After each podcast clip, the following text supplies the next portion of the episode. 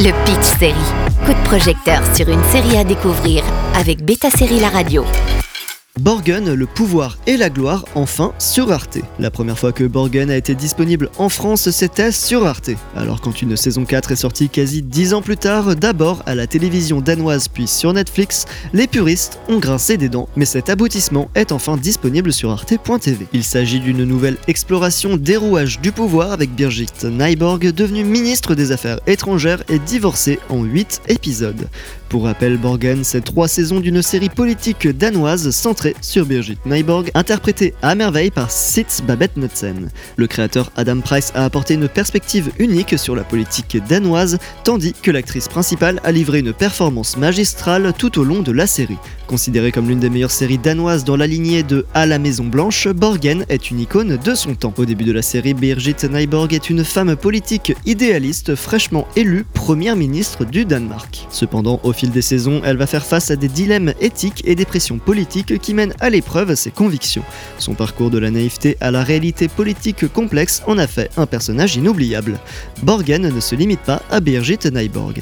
Les personnages secondaires tels que Catherine Fonsmark, une journaliste ambitieuse, et Casper Joule, un conseiller politique machiavélique, apportent une profondeur supplémentaire à l'intrigue. Malheureusement, dans la dernière saison, Casper, campé par Pillow Asbeck, n'apparaît pas. Malgré tout, leur rôle marque également l'importance de la communication dans la sphère des élites, notamment comment les informations sont manipulées pour servir les intérêts politiques. Borgen a réussi à aborder des sujets politiques actuels, offrant un regard réaliste sur le fonctionnement de la démocratie.